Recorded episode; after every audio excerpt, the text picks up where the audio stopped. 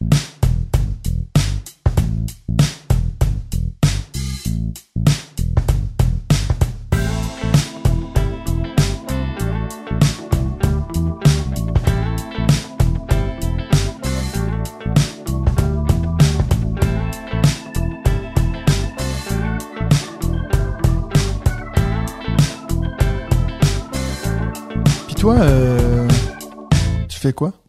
Salut tout le monde, bienvenue à Tu fais quoi? Donc un nouveau podcast sur non sur les jeux de société. Donc si vous me connaissez, vous savez que je fais déjà, je fais déjà un podcast sur les jeux de société depuis presque trois ans. Mais là, j'avais envie qu'on parle d'autre chose, de métier.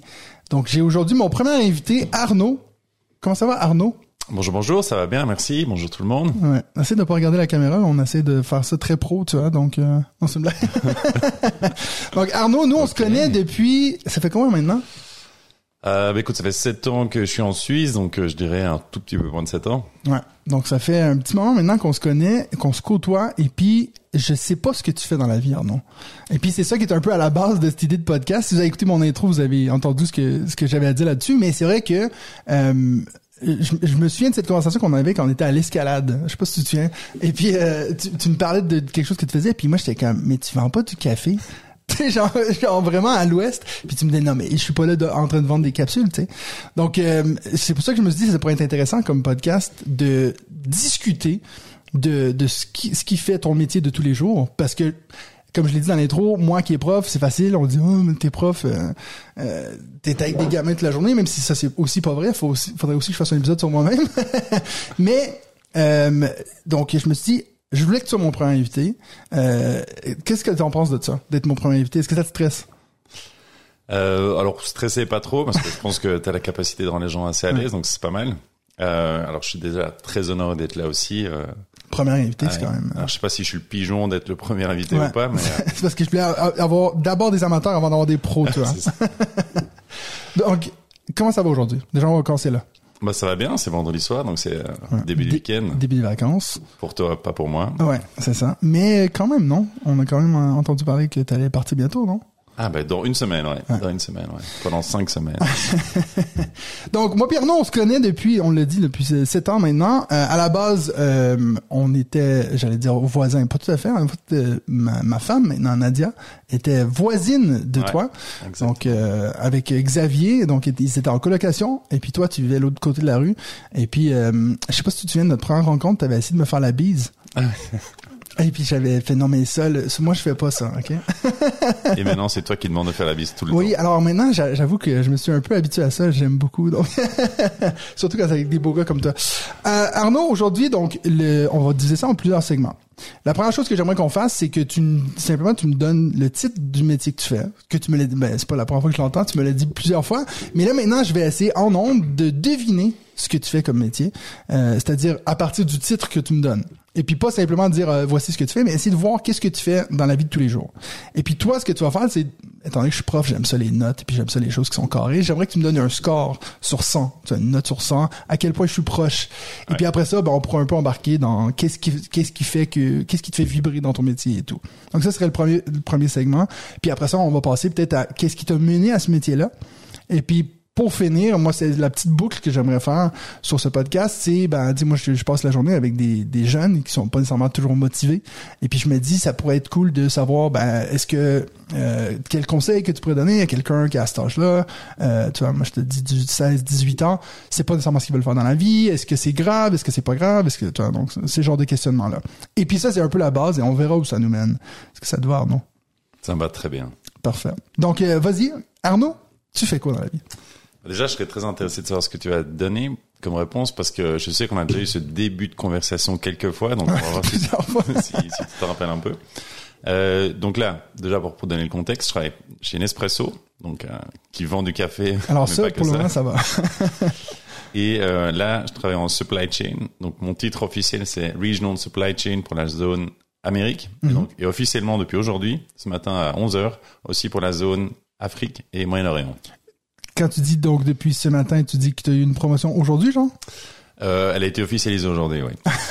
Donc le timing est parfait, quoi. parfait. OK, donc Regional Supply Chain Manager, donc euh, pour ces différentes zones-là. Donc voici ce que moi je pense que tu OK? Donc moi je pense que euh, donc toi, tu es responsable de, de, à ce que toutes ces différentes zones-là soient euh, assez de, de capsules de ne- café, café Nespresso. Ok, donc ça c'est mon, mon, mon premier guess. Je pense que ce que ça, ça veut dire, c'est que dans ta vie de tous les jours, tu dois un peu, euh, j'imagine, coordonner les différents distributeurs qui sont sur place pour être sûr que les quantités sont suffisantes. Et puis, euh, j'imagine aussi que, étant donné que je sais que dans deux, trois semaines, tu dois partir pour aller en Amérique du Sud, j'imagine que ça fait aussi partie de tes responsabilités de voir sur place comment la distribution est gérée et puis est-ce que c'est bien fait. What's my grade, teacher? Alors c'est pas mal, c'est Ouais. pas mal, je dirais un bon euh, un bon 50%. Ah ouais, Parce que alors, ce que tu as dit est pas faux. ouais, mais c'est pas que ça ça. couvre pas la totalité du job. Ouais, ouais, ouais. J'aurais peut-être dû 30, mais on va être sympa. Ok, donc, alors maintenant, complète ce que j'ai fait de faux, alors. Donc, un Regional Supply Chain Manager, ça fait quoi à tous les jours? Ok, mais donc d'abord pour expliquer un tout petit peu comment Nespresso fonctionne. En gros, donc on a le siège ici en Suisse, Mhm. et puis on a 45 pays dans le monde. Dans ma zone, il y a euh, 14 pays. Dans chacun de ces pays, il y a une équipe Nespresso et aussi une équipe supply chain. Ouais. Et dans chacun de ces pays, on externalise tout ce qui est euh, supply chain, donc la préparation des commandes, l'envoi des commandes, à des prestataires externes. Donc, mon, euh, mon, mon job, et en gros, il est réparti en trois parties. Ouais. D'un côté, et c'est là où tu n'étais pas complètement à côté de la plaque, c'est la partie planning. Donc, on a effectivement s'assurer que dans tous les pays du monde, on ait suffisamment de café pour pouvoir rencontrer la demande. À côté de ça, les deux autres gros piliers qui sont importants, c'est de s'assurer que dans les, toutes les réseaux de distribution, on est donc dans les entrepôts. Il doit y avoir quoi, je dirais, euh, 30 entrepôts, grosso modo, dans Ouais. cette zone-là, que eux soient à même de préparer les commandes bien. Et on parle de, à nouveau dans cette zone, quelque chose comme 18, 19 millions de commandes par an. Donc de les préparer, les bons produits, et puis les envoyer via euh, DPD, la poste, euh, Ouais. tout ça, aux clients finaux. Donc ça, c'est en très gros la responsabilité euh, du job. Donc, ça veut dire comme, imagine aujourd'hui, donc déjà, t'es, t'es arrivé en retard ici, alors que t'avais dit que t'arrivais à 5 heures. Et puis donc, tu faisais quoi depuis ce matin? Ça veut dire qu'il fallait que tu regardes, euh, est-ce que, euh, ils te mettent à jour des, des fichiers Excel ou? euh, sur une, un day-to-day basis, tu vois? Alors aujourd'hui, peut-être pas très représentatif, mais imaginons on prend une journée, euh, Ouais, une normal. journée, une journée type. Euh, c'est clair qu'il y a, il y a beaucoup d'Excel, euh, mais aussi beaucoup de PowerPoint. Ouais. Donc c'est peut-être un peu le mal du siècle euh, aujourd'hui, mais c'est quand même relativement utile. Parce que dans le job, finalement, c'est un mix de assez opérationnel, donc Mm. court terme, où on va voir tout ce qui est les indicateurs de performance, type réclamation des clients, Mhm. est-ce qu'on a été à temps, et ce genre de choses. Et en fonction de ça, tu développes un plan d'action si c'est nécessaire ou pas. Et après, il y a des trucs plus moyen long terme, qu'on pourrait presque appeler plus stratégiques, Ouais. où tu essaies de voir justement euh, implémentation de gros projets. On est en train de faire pas mal de trucs, euh, des nouveaux services plus rapides, euh, express delivery ou les Ouais. livraisons des boutiques, ce genre de choses. On met des nouveaux entrepôts en place pour justement pour être plus proche des consommateurs. Euh, sinon, on a aussi euh, beaucoup de trucs beaucoup plus long terme où on va faire pas mal d'appels d'offres parce que justement, donc, euh, comme on externalise tout ça, on a des contrats de, je dirais, 3 à 5 ans avec les prestataires. Ouais. Puis on doit s'assurer que ben, tous les 3 à 5 ans, on puisse faire un appel d'offres, s'assurer qu'on est toujours compétitif, que, qu'il soit performant, ce genre de choses. Euh, et puis après, il faut, est-ce qu'on veut changer d'entrepôt, changer de Ouais. distribution, ouvrir des nouveaux marchés On est en train d'ouvrir le, l'Uruguay, là, euh, Ouais. peut-être d'autres pays l'année prochaine. Donc à chaque fois, c'est... Ça veut dire qu'eux, ils n'avaient pas là-bas avant ça? Euh, exactement, exactement. Puis donc toi, si tu disais que les différents secteurs, là on t'a rajouté, t'as dit l'Afrique. L'Afrique et Moyen-Orient. Ouais, mais ça veut dire qu'il il y y a- donc c'est qui qui fait le reste du monde alors? Il y a un autre. Alors il y, a un, il y a un qui- autre mois Ouais, un autre pour la toi. partie Asie, et puis il y en a deux autres pour la partie Europe. Parce que pour, Ok. pour Nespresso, l'Europe, ça reste quand même euh, Mais c'est quand même. gros. Ok, mais ça veut dire que c'est plus gros euh, l'Europe. Donc ça veut dire que lui, il y a quoi? Il y a un job un peu plus élevé que toi ou plus de, avec plus de responsabilités ou? Euh, je sais pas y a une réponse politiquement correcte Ouais. ou pas, mais bah, l'idée c'est qu'on est, on est tous plus ou moins. Il y a plus de demandes en Europe que le reste du monde, non? Donc comme ils sont deux là-bas, Ouais. chacun a peut-être grosso modo le même euh, le même chiffre d'affaires qui doit un peu euh, gérer quoi. Ok. Mais ça veut dire que donc quand tu parles de performance, ça veut dire que toi, il y a quelqu'un qui va te taper sur les doigts s'il y a un marché qui qui fonctionne pas bien ou est-ce que ça c'est moins ton job puis toi c'est juste eh, tant qu'ils ont du café, I don't care euh, en termes de de, de vente? Ah, non non parce que clairement, je suis pas du tout en train de faire du brainwashing sur Nespresso, mais l'idée c'est de regarder pas uniquement aujourd'hui, mais à moyen long terme. Donc, tu as quand même envie que les clients soient soient satisfaits. Ouais. Euh, donc, au-delà du fait d'avoir euh, le café en temps et en heure pour qu'ils puissent le, le recevoir, ils doivent aussi s'assurer qu'ils reçoivent leurs commandes quand ils veulent, Mhm. comment ils veulent. Donc, on doit aussi suivre tous ces indicateurs de performance. Euh, Si les réclamations augmentent, mais les ventes augmentent, c'est pas bon non plus. Ouais. Puis est-ce que toi t'arrives à te dire, euh, imagine, je sais pas moi, Nespresso fait faillite, et puis t'es obligé d'aller travailler ailleurs? Tu serais capable de faire ce même job-là, mais pour une autre multinationale, puis ça serait quasiment pareil, ou c'est tellement spécifique à, à ton secteur? Donc là, à nouveau, si je fais un peu du bullshit, je pourrais dire qu'en fait, Nespresso a cette approche client super. Ouais. Non, grosso modo, j'imagine que toutes les boîtes qui font vraiment de l'e-commerce pur euh, devraient avoir le même type de job que moi. quoi. Ouais.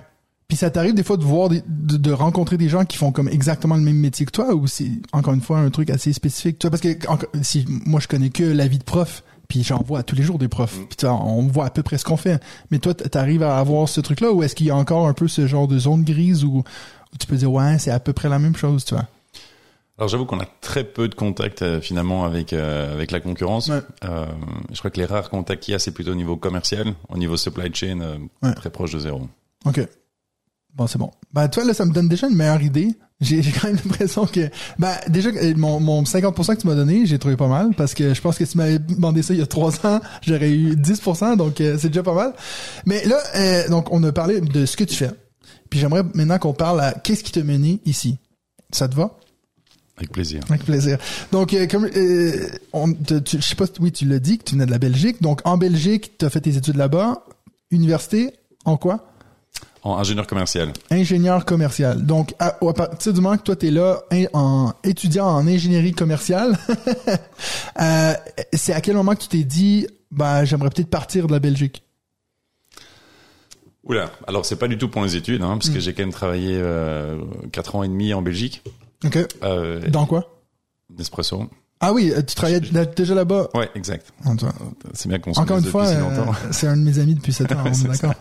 J'ai essayé de pas le prendre personnellement. mais- Donc oui, comme tu sais très bien, Oui, bien j'ai sûr. commencé chez Nespresso il y a, il y a un peu moins de 12 ans là maintenant. Mhm. Et directement rentrant après l'UNIF. Et euh, donc au début, j'étais juste, euh, enfin je suis entré en coordinateur supply chain. Donc, C'est assez entry level euh, pour euh, en supply chain quoi. Et c'est que après quatre ans et demi que finalement il y a une opportunité de partir euh, Ouais. à l'étranger. Ça fait à peu près 12 fois maintenant pendant cette interview que tu dis, tu dis supply chain. Pour les gens qui parlent peut-être pas nécessairement anglais, ça veut dire quoi supply chain? Alors traduction littérale c'est chaîne d'approvisionnement. Ouais. Donc ça veut dire que c'est un peu le le produit de donc de de la l'usine au consommateur, c'est le supply chain quoi. Exactement. T'as vu moi aussi Ah, j'ai fait connais pas devoir. Beau, ça. OK, donc ça veut dire que donc toi t'étais euh, à l'université là-bas. Est-ce qu'il y a un certain moment dans ta vie, dans ta jeunesse ou quelque chose qui, qui t'a mené à ces études-là? Ou est-ce que c'est juste parce que tu savais pas trop quoi faire euh, puis Ben, je pense que quand j'ai dû faire mon choix d'études, à ce moment-là, c'était euh, tout le monde entre guillemets faisait un peu soit du droit, soit de l'ingénierie pure Ouais. enfin, pour construire des ponts et tout ça, soit euh, c'est ingénieur commercial, qui est finalement le bon compromis. Voilà, c'est pas trop l'ingénierie parce qu'il y a quand même pas mal la partie business. Tu comprends vraiment comment une entreprise marche, Ouais. et, euh, et pourtant t'as quand même pas mal de conscience et, et maths et tout ça. Donc l'idée c'était vraiment que ce, ce type de profil puisse aller dans, dans une entreprise pour faire le lien entre les, les scientifiques purs et, euh, et le, le business, le marketing qui eux con- connaissent souvent pas grand chose euh, Ouais. l'autre partie quoi. Puis toi c'est quoi qui te bottait là-dedans, qui te disait vraiment euh, Bah, je pense d'un côté c'est le côté ingénierie ou plutôt le côté commercial ou tu vois? Bah, le mix des deux, je trouve. Ouais. Euh, c'était, en tout cas, en, en Belgique, donc je sais pas si ça veut dire grand chose, mais c'était considéré comme étant relativement des bonnes études. Ouais. Et puis c'est assez large, parce que, à nouveau, quand j'ai commencé mes études à 18 ans, aucune idée de ce que j'allais faire dans ma vie. Ouais. Donc je me disais, ça, ça allait ouvrir quand même pas mal de portes. Et, euh, et finalement, c'est que à la fin de mon bac. Alors, en Belgique, quand on dit bac, c'est euh, bachelier. Quoi. Donc t'as quel âge de ce temps-là T'as euh, 20, euh, 20, 21. Ouais, bon, c'est l'uni, c'est comme, Ouais. au Québec quoi. Oui, c'est ça. Mais donc, t'as d'abord les trois ans, et Mhm. après dans ton master. Et c'est là que j'ai choisi justement de faire euh, l'option euh, supply chain. Quoi. Puis est-ce que euh, tu sais, tu dis que tu savais vraiment pas ce que tu voulais faire dans la vie. Est-ce qu'il y a eu un moment dans ta jeunesse où tu as eu un peu, euh, je sais pas, moi je veux être policier ou moi je veux être, ou est-ce que c'était toujours un peu vague et puis tu y pensais pas trop? Bah, euh, du plus loin que je puisse me rappeler, j'ai l'impression qu'à un moment, je voulais être archéologue. Ouais. Mais euh, Parce que t'avais vu Indiana Jones. sans doute, sans doute, c'était pas basé sur grand chose d'assez. Euh, Ouais. Non, y a pas. Et puis ce genre de, de, de choix de carrière-là, si on veut, euh, j'imagine que ça n'a pas été rencontré avec beaucoup de résistance de la part de tes parents parce que, comme tu dis, c'est des bonnes études, donc euh, Ouais. il y a, il y a pas tes, tes parents ils faisaient pas quelque chose de semblable, t'as pas été poussé là-dedans ou? Euh, alors non, pas du tout. Enfin, mon père, il a fait euh, euh, aussi des études de sciences économiques Mhm. et de droit, donc il a fait les deux. Donc il a dit tant que tu fais un des deux, Ah ça me va. Ouais. Donc, est-ce que donc eux, il y avait pas nécessairement un, euh, leur mot à dire sur, sur ton choix de carrière, quoi? Ouais, j'irai pas jusque là, dans le sens où, euh, enfin, j'ai quand même une très bonne relation avec mes parents. C'était Ouais. quand même important qu'ils, je vais pas dire qu'ils valident, mais qu'ils, qu'ils considèrent quand même que mon choix soit. Ouais, bon, c'est vrai que c'est le genre de question qui sera beaucoup plus intéressant à poser à genre un artiste, tu un truc genre comment oses-tu? Oui, Mais toi c'est comme ah mais je vais faire de l'argent et puis je vais être heureux donc euh, pourquoi pas quoi? Oui, non, c'est clair. Il y avait pas beaucoup de risques derrière ces études-là, Ouais. c'est sûr. Est-ce que t'as rien à me donner genre deux trucs de ton métier qui te passionnent, qui te motivent et puis que tu dirais genre c'est une euh, je sais pas que t'aurais pas ça ailleurs? Et puis deux trucs pff, en fait ça te saoule et puis euh, c'est genre ah il faut que je me lève pour aller travailler pour ça quoi. Ouais, ok. Alors, euh, je dirais les deux premiers, enfin, ce que j'aime bien dans mon job, je pense que je peux euh, mixer un peu les deux points que j'aime bien, c'est euh, ce côté où tu, d'un côté, tu as pas mal du job qui est plus opérationnel, comme je t'expliquais au début, où tu essaies de te concentrer sur finalement les choses assez court terme, Ouais. euh, les, les KPI, ce genre de choses, est-ce que les clients sont satisfaits. C'est quoi le KPI Key Performance Indicators, les indicateurs de performance Ah voilà, merci. Euh, donc ça c'est vraiment très concret, très court terme. Et puis aussi ce côté, comme je disais un peu plus tôt, euh, plus moyen à long terme, plus stratégique, plus de réflexion, plus essayer de voir ok comment définir euh, le réseau de distribution à long terme. Donc ça c'est super intéressant. Et ça c'est couplé aussi avec le fait que dans les euh, je dis quoi 17 pays qu'il y a dans, dans ma région, c'est tous les pays qui sont à des, à des stades différents de développement, des cultures différentes. Euh, donc c'est super intéressant de, de faire face finalement à des réalités qui sont hyper différentes, où tu peux pas juste appliquer une façon de penser, une façon de faire, tu dois toujours un peu t'appliquer, enfin, Ouais. t'adapter à la réalité locale. Donc ça, je- intellectuellement, c'est assez stimulant. Ça t'oblige un peu, à, comme je disais, pas d'utiliser un, un, un cadre, une structure, mais de- d'un peu réfléchir. quoi. Donc ça, c'est quand même. euh, D'être un peu alerte euh, sur ce qui se passe. euh. oui, puis, et puis finalement, tu apprends tous les jours. Parce que comme tu peux pas juste appliquer la même chose qui marche dans les autres, ben, tu dois un peu réfléchir, t'apprends, t'apprends avec l'équipe locale, t'apprends la Ouais. réalité locale, tu vois qu'il y a certaines choses qui marchent dans certains pays, peut-être pas dans d'autres. Donc c'est euh, c'est c'est hyper enrichissant et stimulant, quoi. Ouais. Donc ça c'est c'est la première chose que t'aimes. Second thing. Ouais. Euh, ben donc ça c'est clair. Et mon boss et aussi Nespresso en général. Euh, à nouveau, c'est pas du bullshit juste pour pousser une Nespresso, c'est une bonne Ouais. boîte, même si c'est une bonne boîte. c'est plus dire qu'en général, ce qui est chouette, c'est qu'il donne confiance aux gens. Si si tu montres que tu as envie de faire Mhm. euh, et, et que tu as réussi un peu à délivrer comme dans le passé, il, il donne pas mal de responsabilités si tu délivres. Donc ça c'est super chouette, super intéressant. Euh, donc même quand j'étais en Belgique, après deux ans sur place, euh, bah, j'avais eu l'opportunité justement de reprendre l'équipe euh, que Mhm. j'avais joint. Bon, une équipe de deux personnes en dessous de moi, Ouais. c'était pas non plus gigantesque, mais c'était à 24 ans. Je sais quand même un nouveau challenge, euh, machin, donc c'était super intéressant. Maintenant t'es encore à deux personnes euh, que Non, alors c'est pas en direct. Non, non. Donc il y a ces 17 pays qui ont des équipes supply Mhm. chain euh, ou euh, chaîne d'approvisionnement dans les pays, mais c'est pas en direct. C'est ce qu'ils appellent en dotted line. puis toi t'as des, des employés à gérer toi ou? Non, non non. C'est plus des supply chain à gérer. Exactement. Exactement. Des camions, des palettes. Ouais. Donc là, tu nous as donné deux choses que, qui, qui te motivent, qui te passionnent de ton métier. Deux choses que, qui t'aiment moins. Euh, bah, un peu le l'envers de la médaille de travailler avec tous ces pays euh, finalement qui sont pas du tout au siège, pas du tout connectés à toi-même direct, c'est que finalement tu dois faire, tu peux pas faire les choses, tu dois faire faire, tu dois convaincre les gens, les persuader que c'est la bonne façon de faire, euh, trouver les arguments, ça c'est la stratégie, straté- pardon, stratégie qu'on va implémenter. Mhm. Il y a un moment donné, si eux vont pas, veulent pas le faire, bah t'as pas de choix. Tu dois recommencer, euh, laisser les persuader, mais tu peux pas faire. Euh, et justement, venant, donc quand j'étais en Belgique, là je pouvais faire euh, les opérations. Tu veux faire un changement, tu le fais direct. Là ici, tu dois persuader les gens. Mhm. Donc des fois c'est frustrant où t'as as, une stratégie qui fait du sens, tu dis tu veux développer les choses et puis finalement les gens ils le font pas parce qu'ils considèrent pour une raison x ou y que c'est pas la bonne chose à faire ou ils ont pas envie, c'est pas leur priorité, enfin plein de choses. Ouais. Et donc ils font pas. Donc ça, le côté un peu frustrant, t'as envie de faire, mais euh, t'es dépendant des autres, quoi. Donc ça, c'était ta première chose? Ça c'était ma première chose. Ouais. Et puis, est-ce que t'as une deuxième? ouais. Euh, alors j'ai une deuxième qui est euh, plutôt liée au, euh, au département de la supply chain. OK. Parce que j'espère que quand je te l'explique comme ça, que je te le vends un peu bien et que tu as l'impression que c'est un peu excitant, intéressant. Ouais. Euh, Je suis super excité, là. je vois ça, on se calme. Euh, maintenant, c'est clair que dans une entreprise, souvent la supply chain, c'est considéré comme un centre de coûts où tu veux juste réduire les coûts au maximum, pas du tout un département qui apporte quelque chose au business.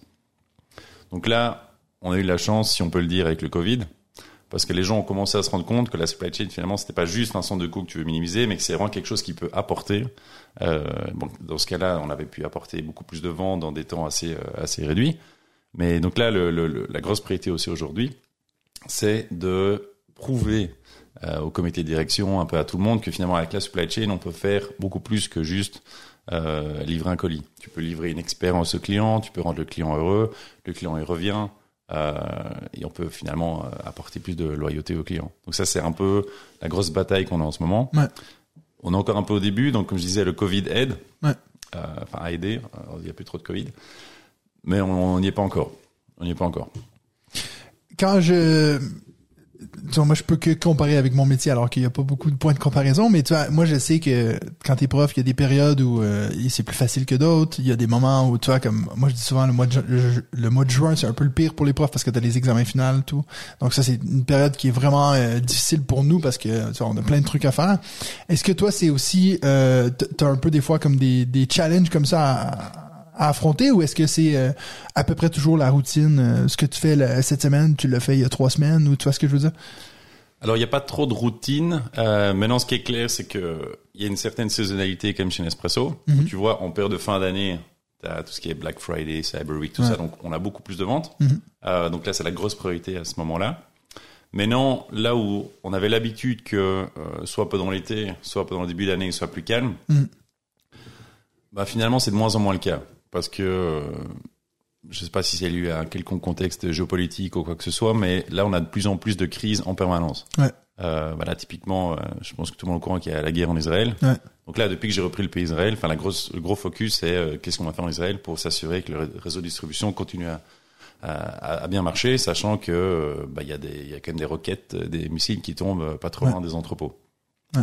Et puis à côté de ça, on a d'autres trucs où tout d'un coup, il y a les élections en Argentine, où là, euh, bah, grosso modo, avec le nouveau président, ils ont décidé d'arrêter les importations.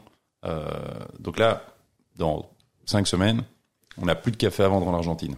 ah ouais Donc, compliqué. Euh, et puis, et c'est dans tous les pays comme ça. Au Mexique, ils ont tout d'un coup augmenté les taxes d'importation qui étaient de zéro et ils sont passés à 45%. Ouais. Ça monte, bah, on sait plus faire de marge, donc on n'importe plus.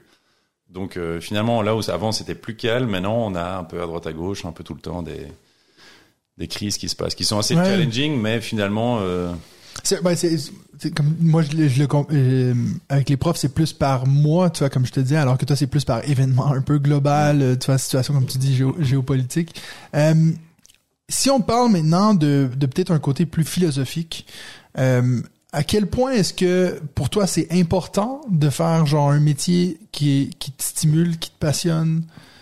Est-ce que euh, moi je, connais des gens euh, qui, qui pourraient faire la même chose tout le temps et puis ça dérange pas mais toi est-ce que toi c'est c'est quelque chose qui est qui est primordial dans ta vie qui l'a toujours été ou est-ce que c'est quelque chose qui est-ce que toi c'est surtout pour l'argent? Ça c'est le truc que je veux pas qu'on parle dans ce podcast c'est des, des, des, des questions de salaire mais bon après t'es arrivé ici en Lamborghini je sais pas si ça on devrait le dire mais c'est la deuxième.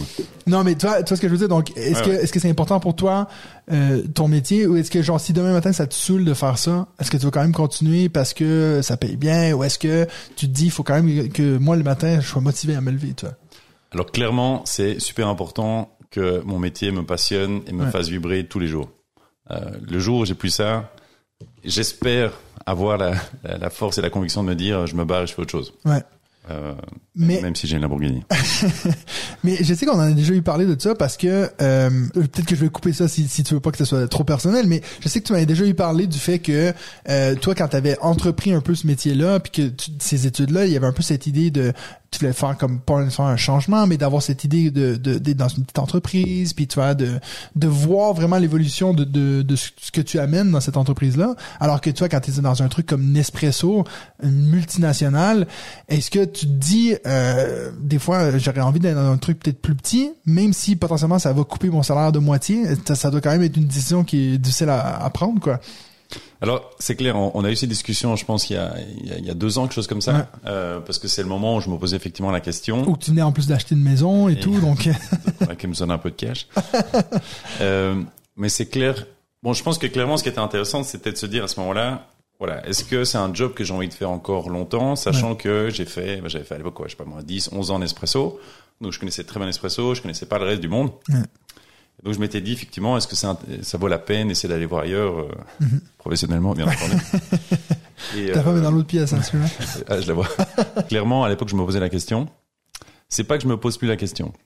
Bon, d'un côté, ce qui est, je pense, assez intéressant, et là où je pense que j'ai vraiment de la chance, c'est que je me suis posé la question pas du tout au moment où, dans mon job, j'étais en train de me dire, ce job, c'est vraiment de la merde, euh, je trouve plus aucun euh, stimulus dans le job, et j'ai envie de partir. Donc, j'étais encore super content dans mon job, c'est juste que mentalement, je me disais, voilà, ça fait 10 ans, 11 ans que je suis, je suis chez Nespresso, est-ce que ça vaut la peine d'aller explorer un petit peu le reste du monde? Ouais. Entre temps, il y a moi, mon, mon boss a changé. Euh, c'est pas comme si mon job avait révolutionné la vie non plus, mais ce qui est intéressant, c'est que quand mon job, a, euh, quand mon boss a changé, pardon, en gros, il a été propulsé lui au comité de direction. Donc ça veut dire grosso modo que notre job a reçu beaucoup plus de visibilité d'en haut. Ouais. Euh, alors c'est pas qu'on est plus intéressant qu'avant, mais on, les gens écoutent plus ce qu'on a à dire, donc ça veut dire que on a l'occasion de proposer plus de choses qui sont maintenant euh, depuis un an, on commence à avoir des choses qui sont implémentées par rapport à ce qu'on propose.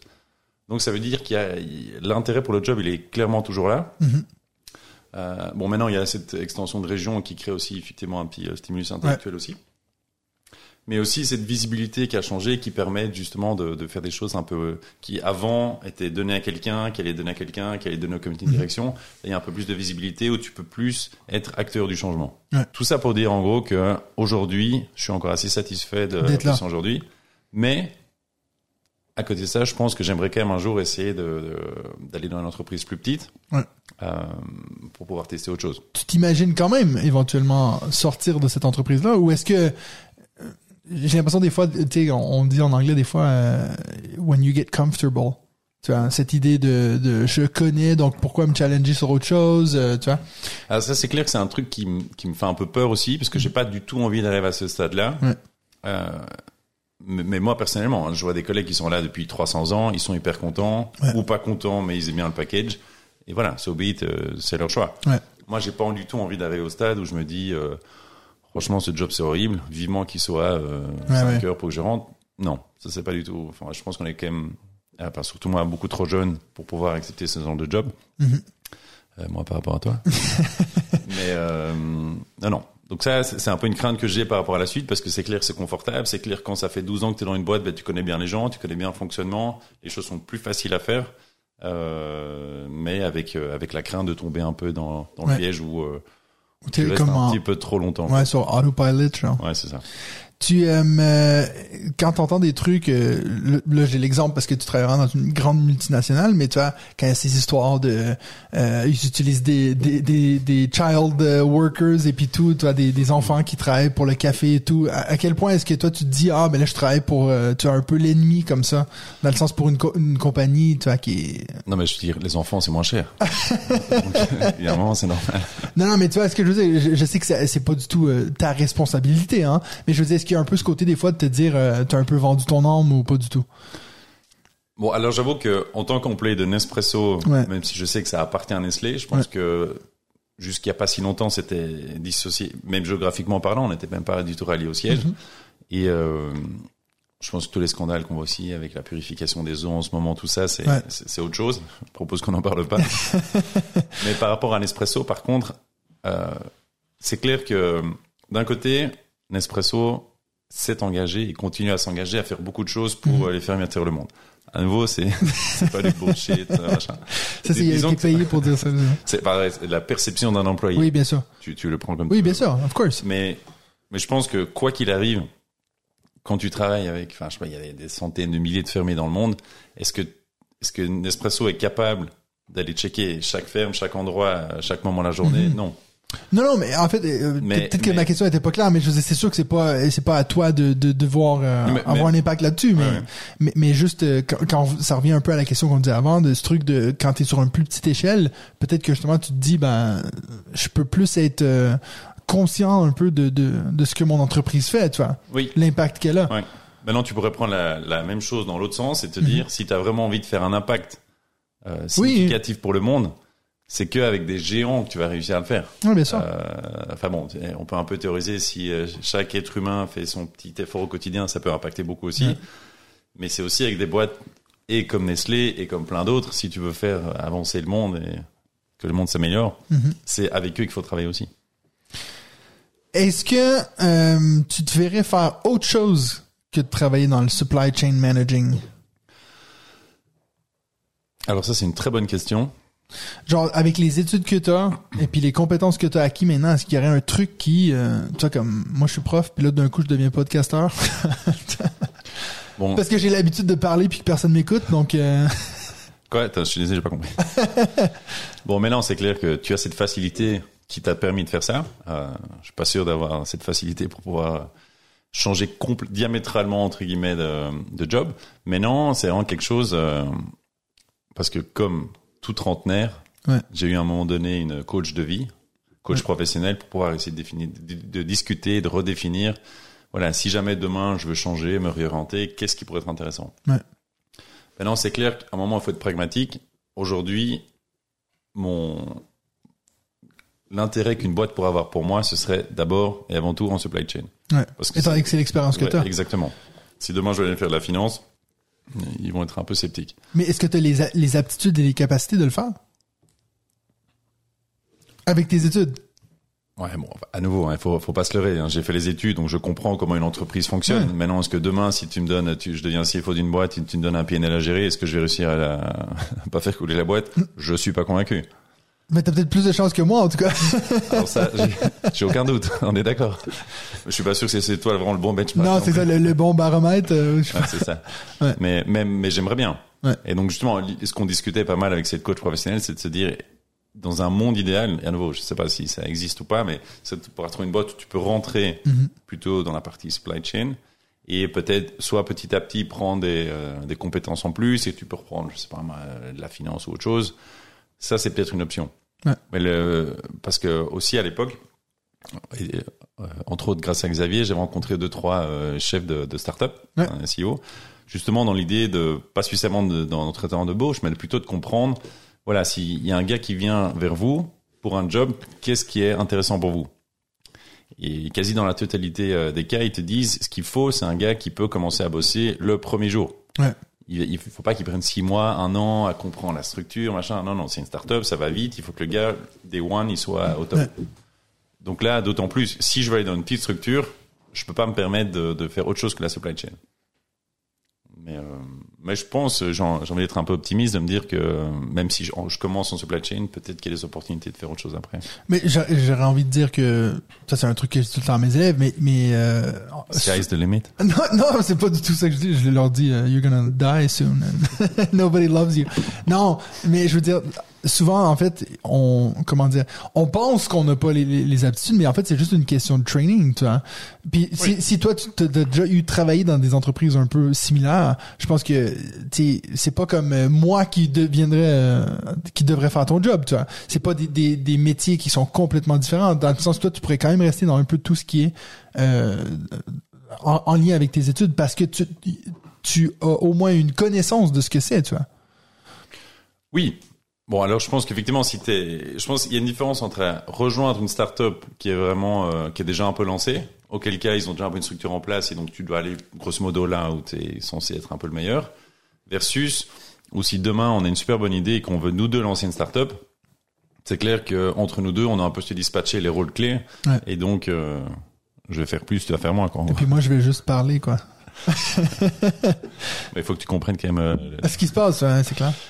Euh, écoute, on va on va passer au dernier seg- segment maintenant. Donc, euh, comme je t'ai dit, le, le but un peu de ce podcast, c'était un- euh, c'est c'est ça fait 8 ah, mon dieu 8 9 ans maintenant que je suis enseignant. Euh, et puis euh, J'ai cru que t'allais dire ça fait 8 ans qu'on se connaît. Je non non non, t'allais dire non, je te connaissais pas.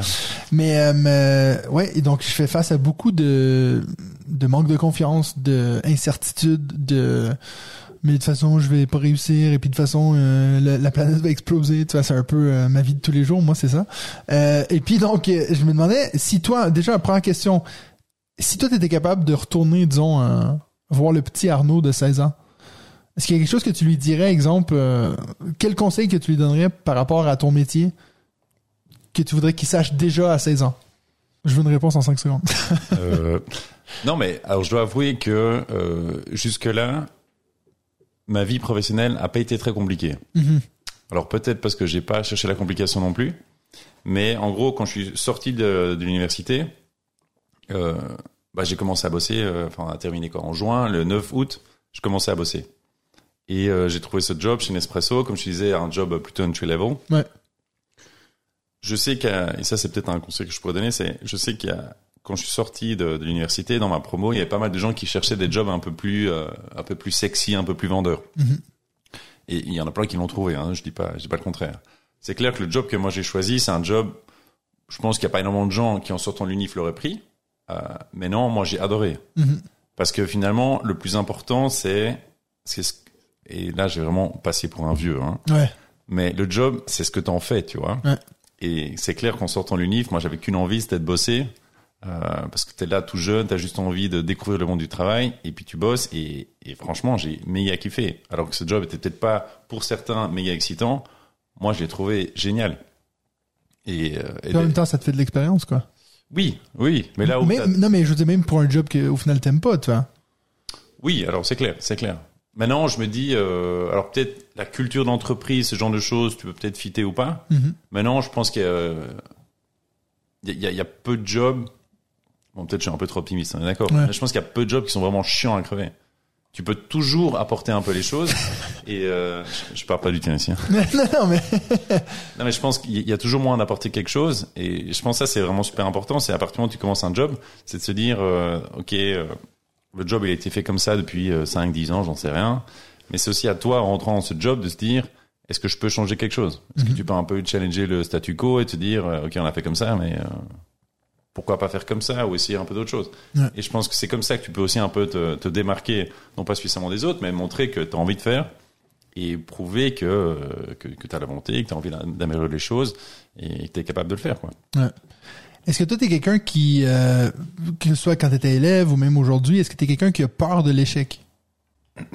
Toi, que ça va genre influencer même tes décisions, de dire, ah, mais j'ai- j'aime mieux même pas essayer que plutôt que d'essayer puis de Ah, planter. Alors pour ça, pas du tout. Mhm. Et ça, c'est peut-être euh, c'est peut-être un autre conseil que j'aurais tendance à donner, c'est des opportunités dans la vie, il va, il va pas y en avoir mille. Mm.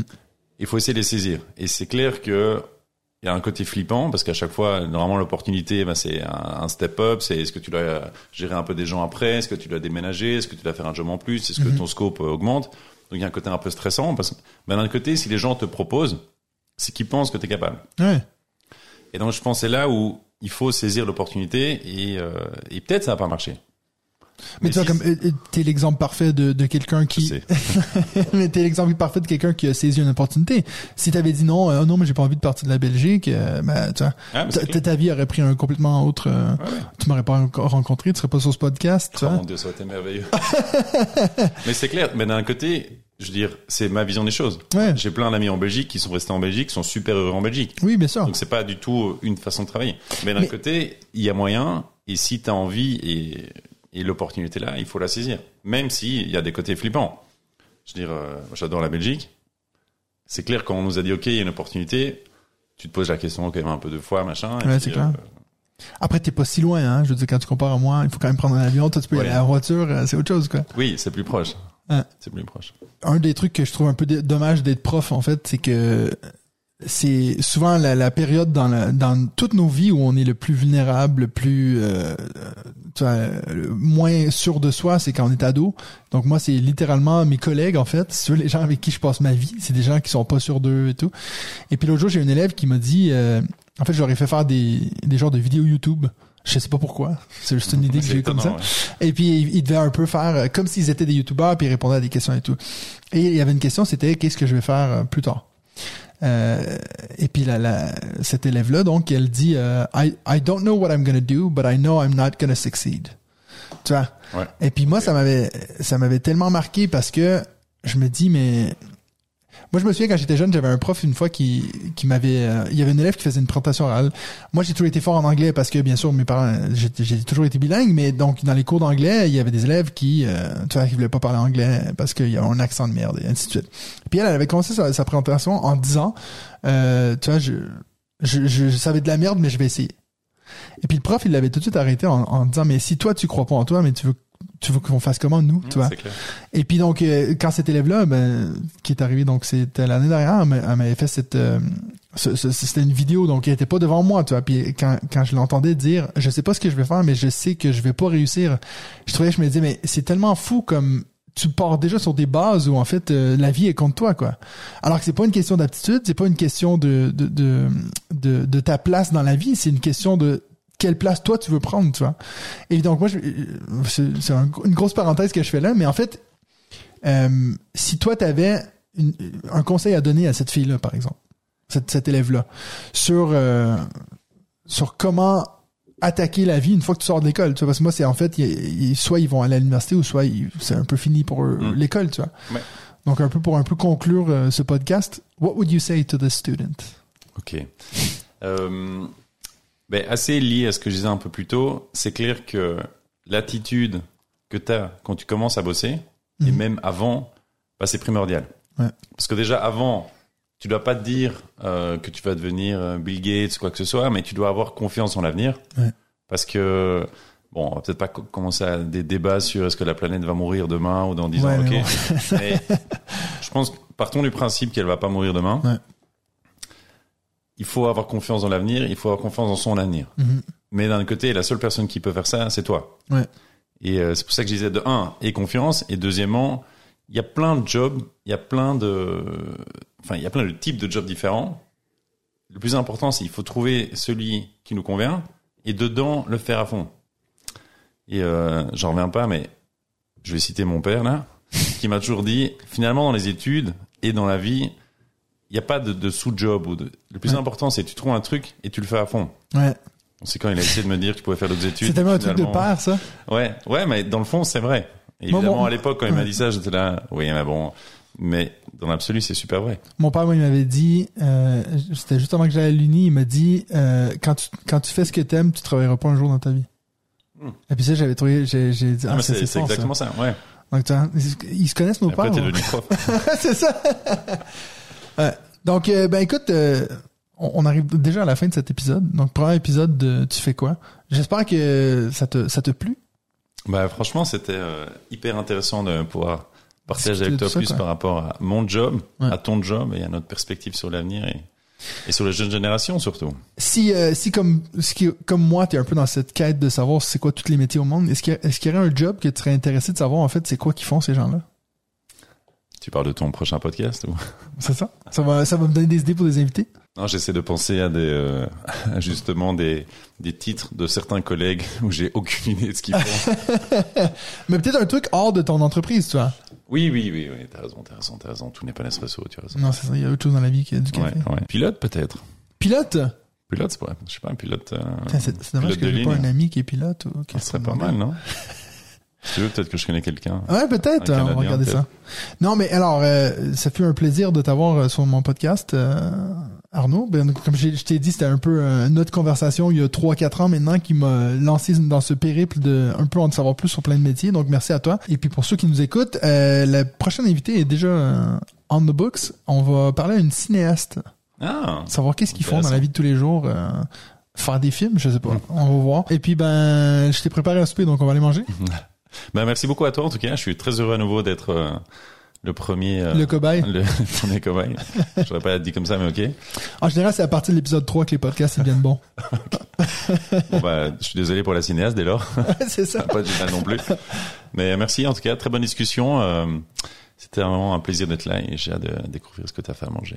Oui, et puis ce que j'aurais fait avec le montage, quoi. non, ça, ça va. On va tout voir ça dans deux semaines dans un autre épisode de Tu fais quoi?